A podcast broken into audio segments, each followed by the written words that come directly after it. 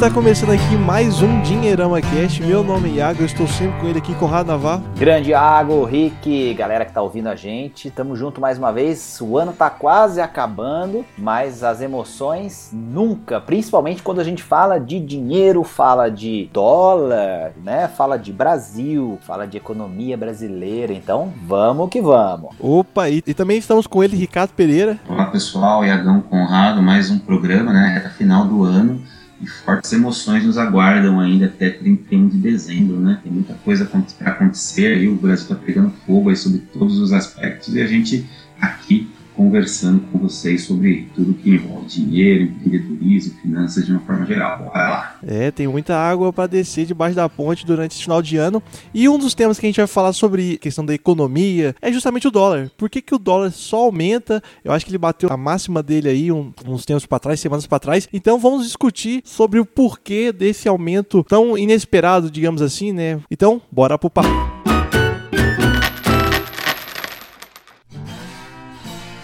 Vou passar essa bola no começo pro Rick, porque ele fez um artigaço. Vou fazer o jabá aqui do Rick é, no nosso site. Então, quem quiser acessa dinheirama.com, tá ouvindo aí. É, fez um artigo muito legal que ele chamou de é, dólar nas alturas, cinco motivos que fizeram a moeda americana disparar, que é uma verdadeira aula. Então, Rick, vai com tudo, explica pra gente um pouco e a gente abre cada coisa dessa caixinha aí pra gente discutir. Legal, Conrado. Bom, na verdade, a gente que já está há algum tempo falando sobre economia, né? A gente tem uma curiosidade, gosta bastante de falar sobre o tema. A gente sabe que falar sobre câmbio, né, é um dos assuntos que os economistas é, mais é, ficam apavorados, né? Isso é, é, a palavra mesmo, apavorado. Ninguém gosta de falar sobre dólar, né? A gente conhece muita gente, inclusive pessoas que é, um conhecimento ímpar, tem pessoas muito relevantes, todo mundo foge quando o assunto é falar do câmbio.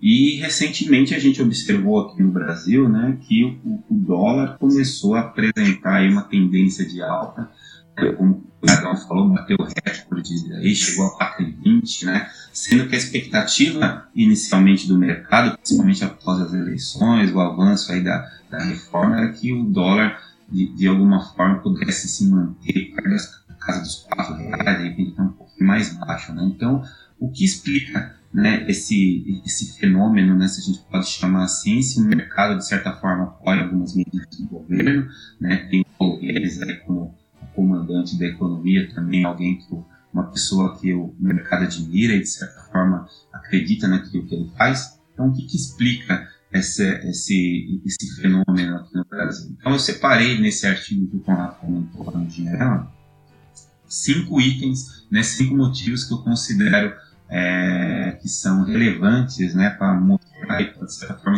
explicar um pouquinho a alta do dólar. Então, vou comentar rapidamente aqui os cinco e a gente vai comentando ao longo do podcast né, quais são os desdobramentos de cada assunto. Né? O primeiro é a guerra comercial, né, Estados Unidos e China, né, duas potências mundiais. Então, já fica fácil mais ou menos matar o que pode acontecer. O segundo foi a frustração com o leilão do excedente da sessão onerosa. Né? O que, que é sessão onerosa? A gente vai conversar também sobre isso. Mas esse leilão aí, basicamente, ele tentava, é, né, ia vender o excedente do, do petróleo e gás que a União cedeu à Petrobras, né, alguns anos atrás. Então, tinha uma expectativa de entrada de dólares bastante interessante e acabou acontecendo uma frustração. O terceiro, que não poderia faltar, né, quando a gente está falando de Brasil, é a questão política. Né? Teve há pouco tempo o julgamento né, da, que envolvia a segunda instância, né, a prisão de segunda instância. O ex-presidente Lula acabou saindo depois da mudança né, no entendimento do Supremo sobre isso. Isso também pesa né, quando os investidores começam a pensar em investir no, no, no, no qualquer lugar. Né? Então, a incerteza é sempre um dos fatores de risco. E o quarto foi também, falando um pouco de política, mas também do que está acontecendo na América Latina, Argentina, Chile, Bolívia, né? Argentina com o novo governo, os protestos no Chile e na Bolívia. Então são, foi um assunto que também é, ajudou a pesar na alta do dólar. E o quinto, que é algo que a gente está observando e tem desdobramentos que estão além do dólar, que é a queda na Selic. Né, que deixou menos interessante para o estrangeiro investir no Brasil. Então, o, Iago, você percebe que é, não faltam temas para discutir hoje no nosso podcast e eu estou bastante curioso também para ouvir a opinião do Conrado sobre esses temas, a sua também. Eu acho que vai ser bem legal o podcast de hoje. Opa, eu acho que até pulando já pro primeiro tema que você comentou, né, porquê dessa grande alta, é a tão falada, né, guerra comercial Estados Unidos e China, desde o início do ano, né, um pouquinho lá pro meio do ano, posso estar enganado. E o que, que, é exatamente essa guerra comercial é, Estados Unidos e China? Acho que houve, houve, muito falar sobre, só que poucas pessoas souberam, acho que, explicar para mim o que está acontecendo entre, entre esses dois países e dois, enfim, grandes polos econômicos aí. O que, que é a visão do Conrado do Henrique sobre essa guerra comercial. É, esse ponto é legal, Iago, porque tem um, um detalhe interessante, assim, vamos explicar de uma forma bem é, didática para as pessoas entenderem o que, que, quando a gente fala de guerra comercial, e a gente está falando dos Estados Unidos e China, poderia ser entre qualquer é, país, poderia ser entre dois países diferentes desse, poderia ser entre blocos comerciais, né? A gente tem, por exemplo, lá a União Europeia, que a gente teve por muito tempo o Mercosul, que nunca funcionou direito, coisa e tal. É, o que, que é uma guerra comercial? Né? A ideia é a seguinte: é, eu, é, como é, presidente de um país, então vamos pegar o Trump, por exemplo, o que, que ele pensa? Né? Ele pensa, bom, eu tenho é, que dar competitividade para a indústria nacional para que eu possa fomentar o desenvolvimento de empregos dentro do meu país. Então, para eu fazer isso, eu tenho que deixar o meu produto mais competitivo aqui dentro. Isso significa, no lado interno, por exemplo, desonerar um pouco as empresas, né? diminuir a alíquota de imposto pensada é, para as empresas, fábricas, etc., algo que ele também fez, e você precisa garantir garantir que a concorrência não seja uma concorrência predatória, ou seja, se você é, permitir que entre no seu, no seu país, na sua economia, produtos que custam muito mais barato que os seus produtos que você manufatura produz dentro da sua própria, é, né, da sua própria região, é, você com certeza não está favorecendo o desenvolvimento local do produto e, consequentemente, a mão de obra local, a prestação do serviço local e etc. Então não é muito complicado entender o conceito né, do que é uma guerra comercial. E aí, é, a prática disso é que uh, o Trump ficou, né, impondo algumas barreiras de um determinado lado, aí a China retaliava e falava, não, então tá bom, eu também vou impor barreiras comerciais contra uh, os produtos que vêm dos Estados Unidos, ou as, principalmente as matérias-primas, insumos que vêm dos Estados Unidos, é, e aí é, um ameaçava aqui, o outro ameaçava dali. A ideia, no final das contas, é que eles estão, obviamente, se testando para encontrar qual é o modelo econômico que faz sentido considerando o que cada país produz de melhor e tem mais necessidade de importar e tem mais capacidade de exportar. No fundo, a gente sabe que precisa haver cooperação. Sabemos que os produtos que todo mundo ama nos Estados Unidos e no resto do mundo, a grande maioria deles é fabricada na China, isso não vai mudar tão cedo. Então, no fundo, é, é, não é uma loucura nem de um lado nem do outro, é uma maneira de negociar. Então, eu entendo guerra comercial Estados Unidos e China como uma grande negociação. E o Trump é um cara que sabe negociar muito bem. Eu acho que aí a gente muitas vezes subestima um pouco a, é, a sua capacidade, muitas vezes ancorado pelas é, críticas e pela imagem que todo mundo cria em relação a ele, algumas, algumas coisas até é, que já para o lado de julgar a pessoa, né, e, e, não se ater efetivamente aos seus passos e caminhos como presidente, como político, né, como é, pessoa à frente da nação. É, e isso, obviamente, como um todo, faz com que é, toda a economia global sinta alguns efeitos, né? Porque você fica nessa de, poxa, o que será que vai acontecer? Isso vai dar certo? Vai dar errado? É, os Estados Unidos vão é, eventualmente ser prejudicados, porque se a China parar de mandar produtos é, desse, desse, desse tipo para lá, é, a economia não funciona, mas em compensação, se os Estados Unidos também parar de mandar para a China é, diversas coisas importantes para a China, é, o que vai acontecer? Aí isso gera um estado de tensão que faz com que aconteça um episódio, um evento que em economia se chama o voo para a qualidade, né? O flight to quality que eles chamam,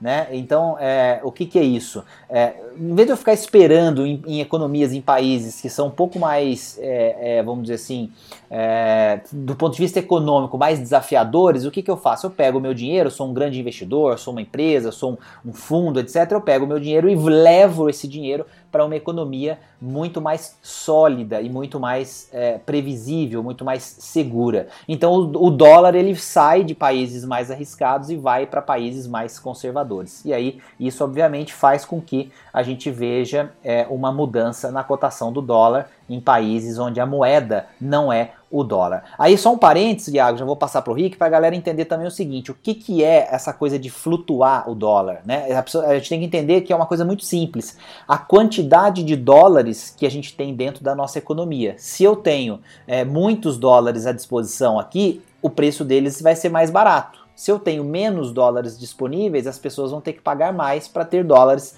na sua carteira, é, na sua casa, enfim, guardado em algum lugar. Então é a famosa lei da oferta e demanda, tão simples quanto isso. A explicação para entender por que, que o dólar sobe, é, quer dizer, ele está valendo mais, né? Um dólar você tem que pagar R$ 4,20, por exemplo. Antes você pagaria no mesmo dólar R$ 3,50, é porque existem menos dólares disponíveis aqui dentro. Eu dei um exemplo do que a gente chama de voo da qualidade por exemplo, né, levando em consideração a guerra comercial. Não sei se o Rick concorda comigo. Opa, concordo sim. Na verdade, até voltando ao exemplo da China, né, se a gente for pensar é, o modelo chinês, o modelo econômico chinês, né, que foi tão é, comemorado nos últimos, nas últimas décadas né, de crescimento, a gente não consegue e ainda não foi tratado como uma, vamos dizer, uma grande crise, né, uma, uma coisa de proporções assim é, que podem comprometer o crescimento chinês. Né? O crescimento chinês foi uma das válvulas né, do mundo nos últimos anos, né? aqui no Brasil principalmente, com, as questão, com a questão das commodities, a gente exportando tanto e mandando tanta coisa lá para a China. Né? A economia americana, a gente, nossa, é, né? quanto tempo, por quantas crises já não passou, né? sobreviveu a peste de 29, né? problemas lá na década de 70, início da década de 80 também, né? teve a crise de 2008 que impactou muito o mercado norte-americano. Então, com relação à China, a gente não sabe exatamente o que poderia acontecer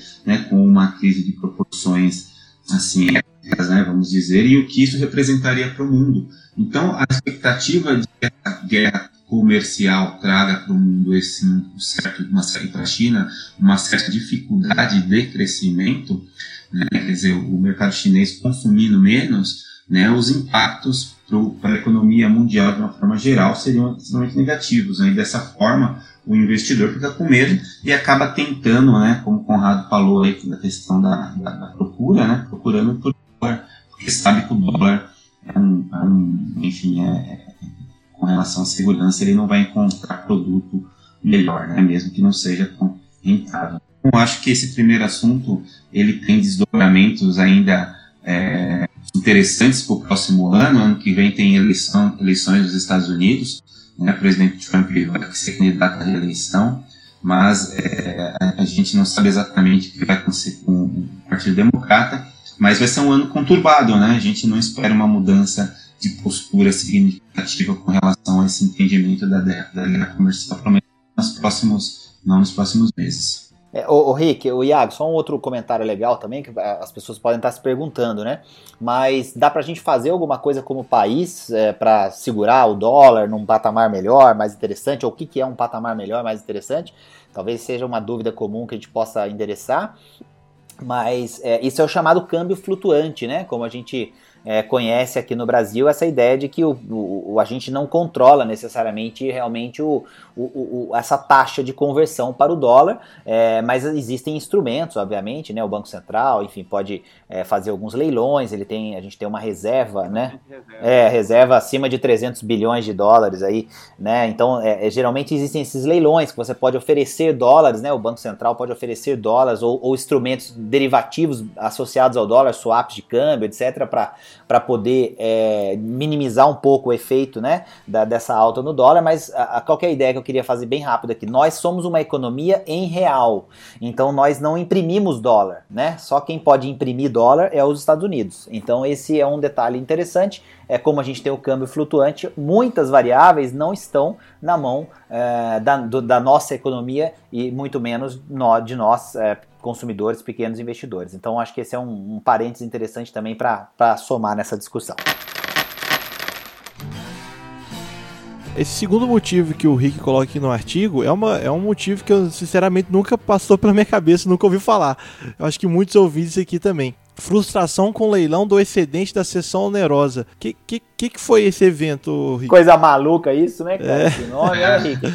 Explica pra nome, gente. Né? É, é, o, é os nomes são. Que, que, diabos é isso? Né? É, o português é uma, é uma língua muito legal, né? Mas é, é.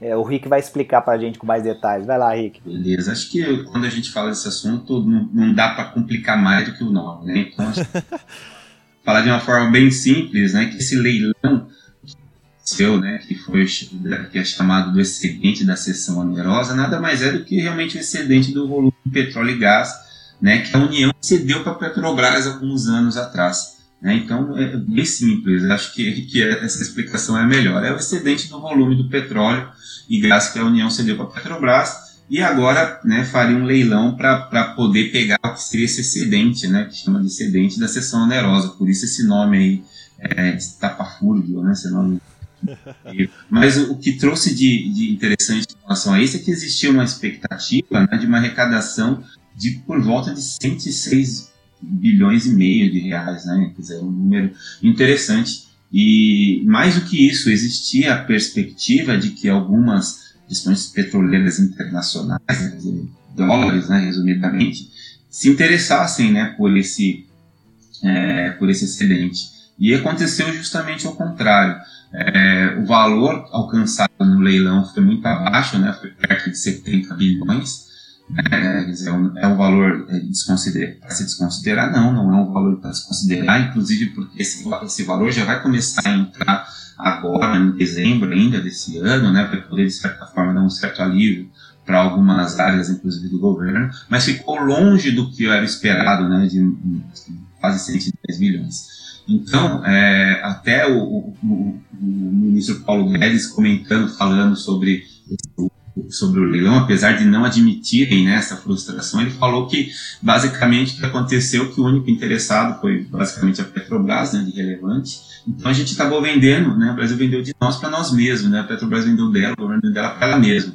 Então é, é, é, um assunto que até chamou a repercussão, e há pouco tempo atrás, essa semana ainda, o presidente do Banco Central, participando de uma sessão lá no, no Senado, falou, admitiu né, que existiu de fato uma certa frustração, né, e, e deixou mais ou menos um alerta sobre essa questão do dólar, até deixando claro que o Banco Central também vai estar monitorando o mercado e vai continuar né, é, oferecendo, quando se necessário, uma certa liquidez para o mercado para tentar segurar o dólar. Eu acho que essa é, um, é uma, uma questão interessante com relação ao Banco Central, de certa forma está testando um limite até onde o Banco Central vai fazer algum tipo de intervenção ou não. Não sei o que o Conrado achou desse, desse, desse leilão aí, se ele tem alguma coisa a colaborar com. Não, eu acho que ficou claríssimo a ideia de das pessoas entenderem que havia uma expectativa de vender é, né, esse excedente para um capital estrangeiro, ou seja, atrair empresas que lá de fora que trariam dólares para o Brasil, investindo aqui dentro. E isso não aconteceu. Então acho que essa, essa resumindo assim bastante o que você falou, dá para a gente notar esse, esse acontecimento.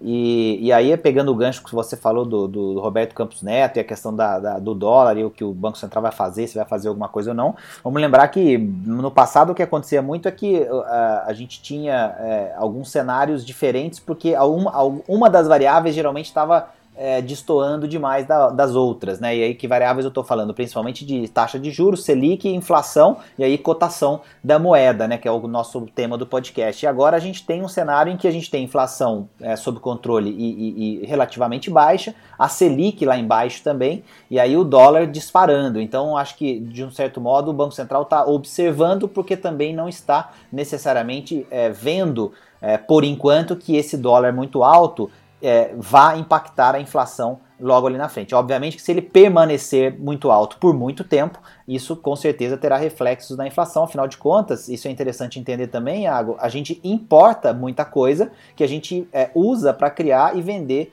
produtos aqui no Brasil. Então, até mesmo o trigo do pão que a gente tanto gosta vem muito importado para o Brasil. Então, se o dólar sobe, o pão francês fica mais caro. Né? Agora, o quanto isso vai realmente mudar a inflação depende de por quanto tempo esse patamar vai ficar. E uma das ideias que é, a gente consegue ler né, dessas entrevistas e, e, pelo menos interpretar, né, uma opinião pessoal minha, é de que há uma expectativa de recuperação econômica maior do que aquela que se aventou no começo do ano e que a partir do final do ano que vem, principalmente, a gente entraria aí sim num crescimento um pouco mais sustentável, com várias outras reformas formas aparecendo e saindo do papel. E isso, consequentemente, atrairia capital estrangeiro e aí, obviamente, mudaria o patamar do dólar. Então, me parece que há realmente uma aposta de que a gente vai voltar a crescer e vai voltar a chamar a atenção do investidor estrangeiro e por isso não há ainda nenhum movimento tão preocupante é, em relação ao que vai acontecer do ponto de vista de intervenção ou não do Banco Central. Então, só esse parênteses aí para a gente passar para o próximo. É, é, legal, só, só, só fechando, o, inclusive, a gente sempre fala do né, Boletim Focus, né, o Boletim Focus dessa semana, né, da semana do dia. A gente está tá gravando o podcast no dia 21 do 11, né, essa semana a gente fala em dólar ao final de 2019 na faixa dos 4 reais. Né, então, existe ainda uma expectativa com relação ao dólar de que esse descolamento, né, vamos assim dizer, desse valor adicional que a gente está hoje na casa dos 4,20, até o final do ano possa voltar na casa dos 4 reais. Eu, eu, o terceiro tema, eu acho que é um tema mais presente na vida de todo mundo, que todo mundo ouviu falar sobre a liberação do ex-presidente Lula. Eu acho que isso não impactou nem simplesmente a alta do dólar, mas também a bolsa como um todo, né? Várias ações caíram, a bolsa em si caiu, né? Eu acho que ela estava em 109 pontos, 109 mil pontos e caiu para 105. Enfim, acho que é, esses rumores sempre políticos causam muito estresse, né? Na, na, na bolsa, na economia como um todo. Como que vocês explicam? O que, que vocês acham que tem fundamentos, que tem, não tem? Como como que é esse, essa questão? Posso começar esse? Claro.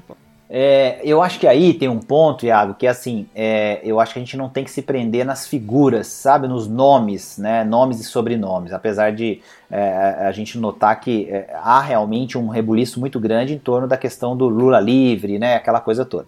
Eu, eu, eu entendo que a visão do investidor, principalmente do investidor estrangeiro, aquele que, tá, que tirou dólares do Brasil né, e está tirando, não é só por conta desse episódio, já, isso já vem acontecendo ao longo do ano. Quem está segurando de fato o patamar da bolsa nossa, mesmo com essas quedas e tal, pontuais e tudo mais, é o investidor nacional e, e, os, e os, institucionais aqui de dentro, então é o, é, é o dinheiro em real porque a gente tem saída de dólares, né, quando a gente olha o saldo, pensando no investimento na bolsa especificamente, que você falou, mas uh, qual é o ponto para mim central nesse acontecimento? O ponto central é o seguinte, é, o que, que é que nós, como país, como nação e como justiça brasileira, entendemos que é o certo. E isso gera o que se chama de insegurança jurídica, porque ali atrás se entendia que era ok a prisão em segunda instância, e agora se entende que não é ok a prisão em segunda instância, você tem que aguardar o, o, a transitação, o trâmite é, do trânsito em julgado, ou seja, todas as instâncias foram esgotadas e só depois disso é que você pode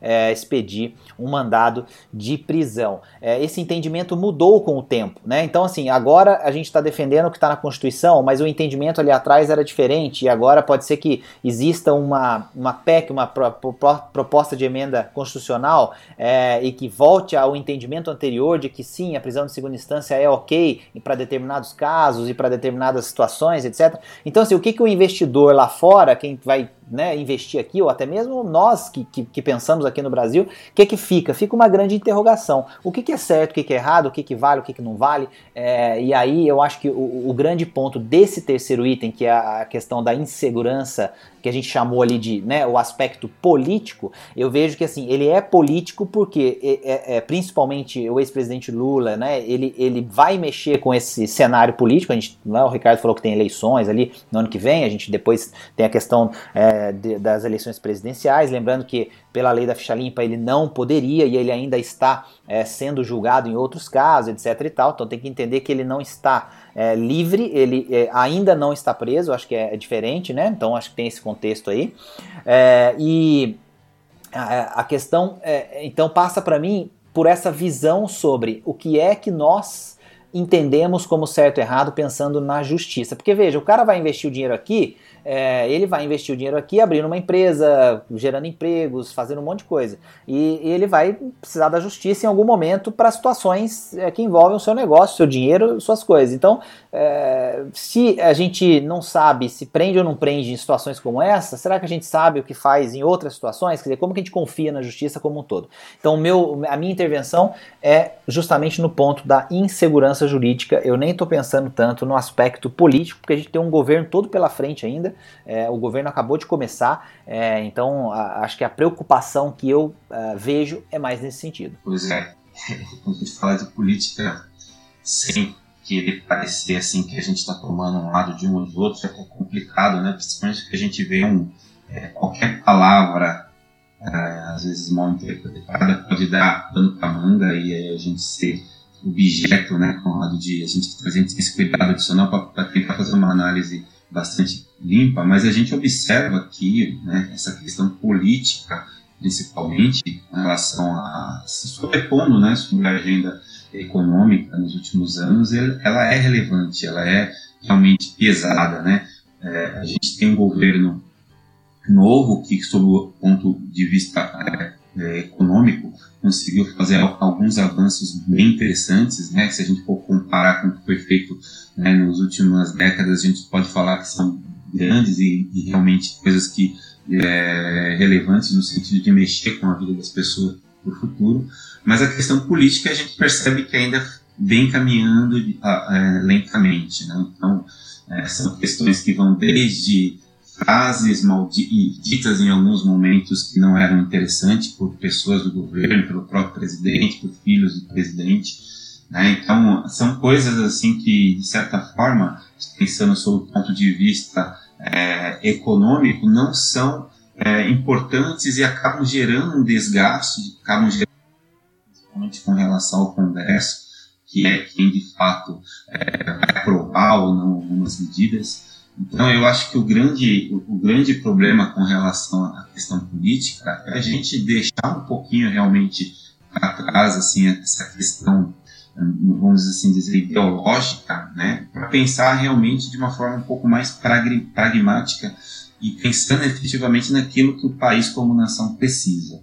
Então, é óbvio que existem pontos de vista diferentes, existem pessoas que têm assim um acirramento, né? E eu, eu, acho que esse é um, uma das questões é, negativas quando o presidente Lula saiu da ex-presidente Lula saiu da, da, da, cadeia, né? Ele optou por fazer um discurso bastante é, no sentido de buscar vingança, enfim, esse tipo de coisa. Eu acho que é, é, não é o tipo de coisa que o Brasil precisa nesse momento né? apesar de todo o momento né, que a gente deve considerar emotivo e tudo mais, mas eu acho que a gente tem que começar realmente a discutir a partir de agora são questões importantes. Aí tem as reformas que o Conrado mencionou anteriormente, a gente já deu um passo grande com relação à previdência. É óbvio que são assuntos que de certa forma são assim que acabam até atrapalhando algumas pessoas, né, o entendimento de algumas pessoas. Então, eu acho que o ambiente político é sempre continuar sendo um, um, componente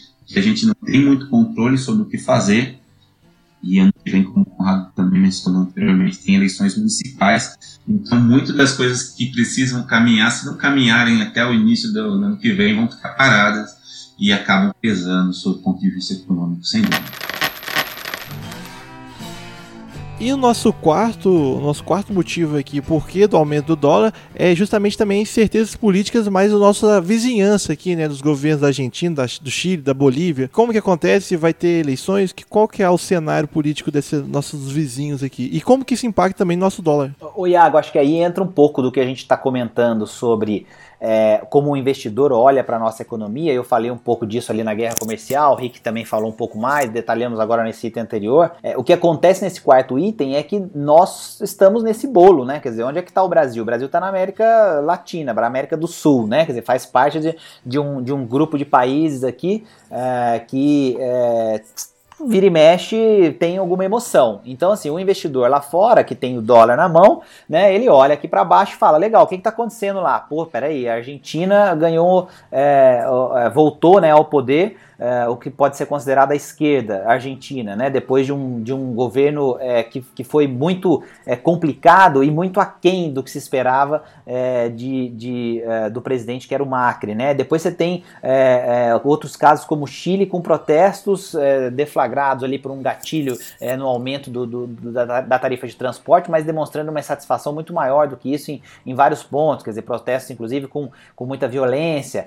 aí você tem a Bolívia com aquela situação de um cara que fez é, bem, né, entre aspas, do ponto de vista econômico para o país, mostrando um crescimento robusto e tal, mas que era, de certa forma, é, praticamente um, um, um, ditador, assim, né? É complicado falar isso, mas é porque era uma, eram eleições meio fraudulentas. E aí a, a galera também se rebelou e o cara saiu fora é, pediu para sair, como diria aqui, né? Pede para sair, pediu para sair e foi pegar um asilo no México, que também tem um governo agora de novo de esquerda, né? Então, é, é eu acho que assim, o que acontece é, é, é que o, o, pessoal olha para essa região, para todos nós e pensa, bom, o que, que vai acontecer com essa, com essa turma, é, com esse pessoal que está administrando esses países? E aí, o, o Brasil, ele de certa forma agora governado é, por, um, por uma pessoa como Bolsonaro e por essa equipe é, que tem é, é, ideias e, e, caminhos diferentes de, de quem está nesses outros países que a gente acabou de falar, é, de certa forma é, também atrai olhares no sentido de, poxa, peraí, será que vai dar certo no Brasil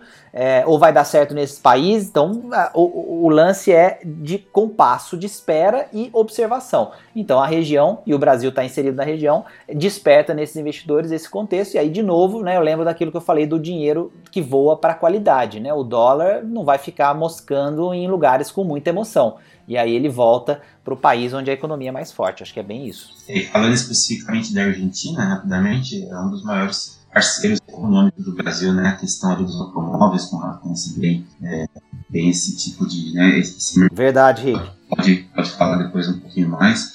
Mas, é, e, e, já né, o presidente eleito com o presidente Bolsonaro já teve algumas rusgas. Então é importante essa questão institucional prevalecer nesse momento, né? São duas, é, duas potências né, dentro do nosso dentro da, dentro da nossa região. É fundamental que encontrem uma forma, pelo menos, de, de conviver civilizadamente, né? Vamos falar assim.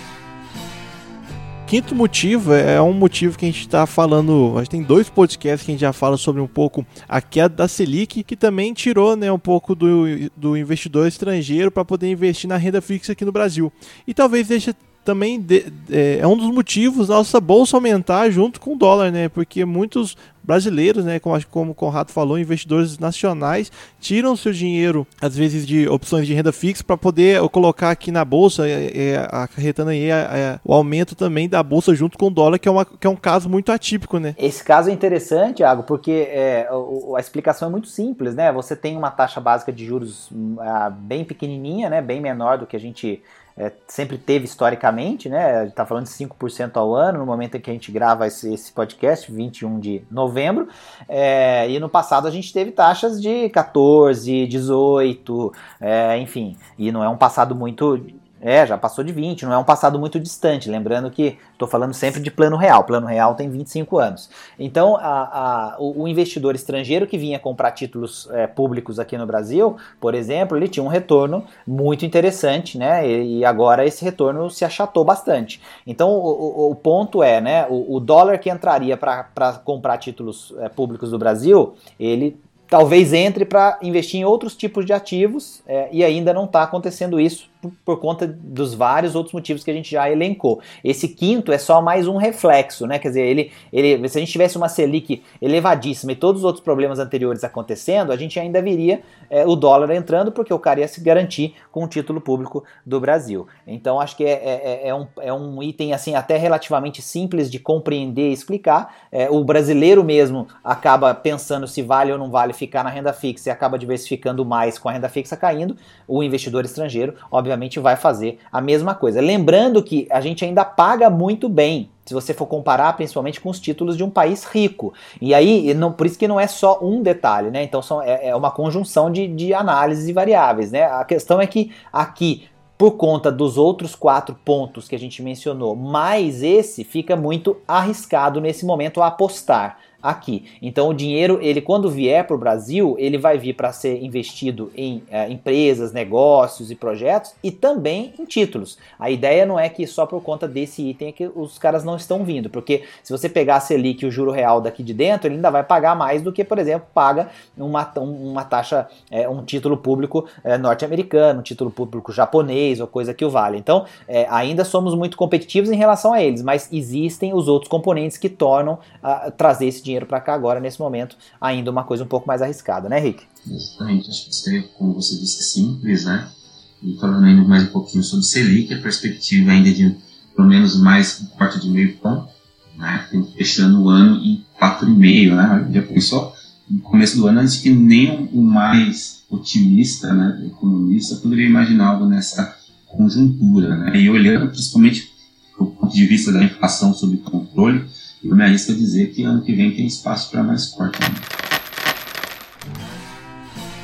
Eu acho que depois desse essa aula, né, em relação ao aumento do dólar, é, terminamos aqui o programa. Eu acho que, é que nem o Conrado falou também no meio do programa, acho que também é uma expectativa que isso continue também, né? Eu acho que são vários fatores que prejudicam a alta do, a alta do dólar, mas tem um governo inteiro para poder ter uma, uma, uma expectativa boa em relação à queda também, e, enfim, e capital estrangeiro. Vamos esperar aí para o dólar torcer, né? Para o dólar cair. Eu acho que a gente tem um caminho legal aí do ponto de vista econômico pela frente.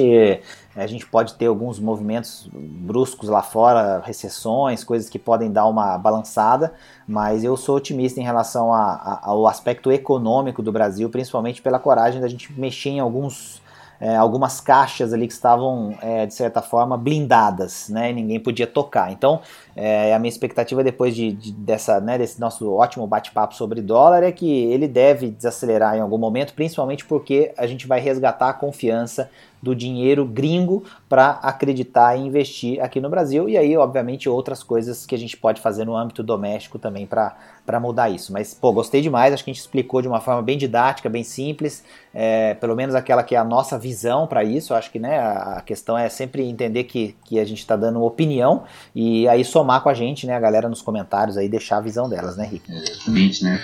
Comentar que, né, por exemplo, o mercado de startups né, nunca recebeu tanto aporte, né, tantas empresas, fundos investindo. Então, eu acho que é, é, a gente tem um caminho importante pela frente, né, com questão de desburocratizar o nosso sistema, melhorar a questão dos impostos. Então, eu acho que isso é importante. Né, a gente falou bastante da questão política e como ela pode atrapalhar algumas pautas fundamentais do país. Eu acho que, que é, passa muito por essa coragem, né, o Conrado falou também agora há pouco sobre isso, de enfrentar alguns assuntos e propor né, melhorias que a gente pode daqui a pouco colher bastante frutos e fazer o Brasil voltar a crescer e dessa vez um crescimento robusto e com qualidade. E fica também o convite para você acessar o nosso site lá do dinheirama.com e também ler o artigo que resume também um pouco desse podcast para você não esquecer, também ver os pontos e que, que o Rick escreveu lá. Também não esquece de seguir a gente no Instagram, no YouTube, no Facebook e também de ouvir o nosso podcast lá na sua plataforma de podcast preferida, que toda quarta-feira tem Dinheirama Cast nos seus aplicativos. É isso aí. É isso aí, gente. Ui. Até mais. Alô!